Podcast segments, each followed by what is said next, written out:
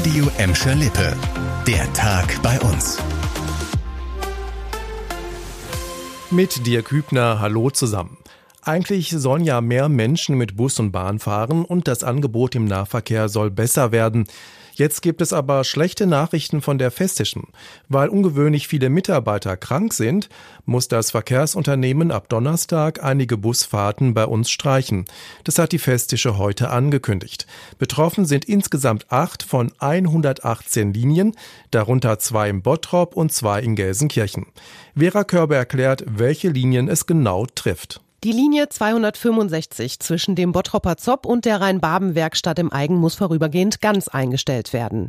Der 268er fährt nur zwischen Wellheimer Mark und Zopp. Für die Anbindung Richtung Fuhlenbrock müssen Fahrgäste in einen anderen Bus umsteigen. Auch in Gelsenkirchen wird mit dem SB 49 zwischen Buhr und Herten-Recklinghausen eine komplette Linie eingestellt. Der 222er fährt erst einmal nur noch zwischen Gelsenkirchen und Mahl. Der Anschluss nach Sinsen fällt weg. Mit dem Notfahrplan will die Festische den Kunden Planungssicherheit geben. Zuletzt hätten immer wieder Fahrten kurzfristig ausfallen müssen, heißt es. Wie lange die Einschränkungen dauern, ist noch unklar. Vom Bus zum Fahrrad. Gladbeck bekommt einen neuen Radschnellweg. Eine entsprechende Planung haben jetzt die Stadt und der Landesbetrieb Straßen NRW vereinbart. Die Route soll auch für einen besseren Anschluss nach Bottrop und Essen sorgen. Annika Bönig mit den Details. Der Radschnellweg 7 soll in Gladbeck vom Bahnübergang Talstraße in Schuldendorf bis zur Bottropper Straße in Ellinghorst verlaufen. Die Strecke wird rund drei Kilometer lang sein und größtenteils auf der Trasse der ehemaligen Zechenbahn gebaut.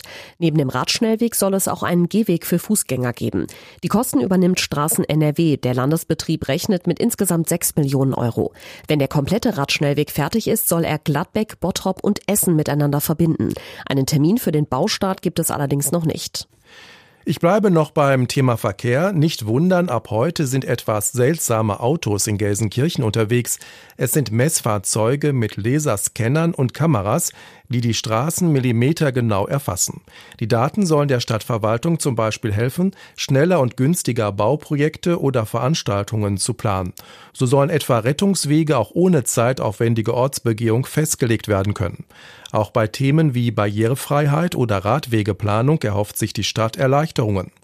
Die Vermessungsfahrten dauern ungefähr zwei Monate. Veröffentlicht werden die Geodaten nicht. Die Stadt Gelsenkirchen betont, dass bei der Erfassung der Datenschutz beachtet wird. So würden Gesichter und Kennzeichen direkt nach der Erhebung verpixelt. Für viele Leseratten in Gladbeck sind harte Zeiten angebrochen. Die Stadtbücherei bleibt ab heute für vier Wochen geschlossen.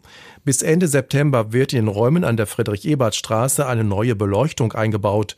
Um die Schließung zu überbrücken, konnten die Gladbecker sich in den letzten Tagen mit ordentlich Lesestoff eindecken.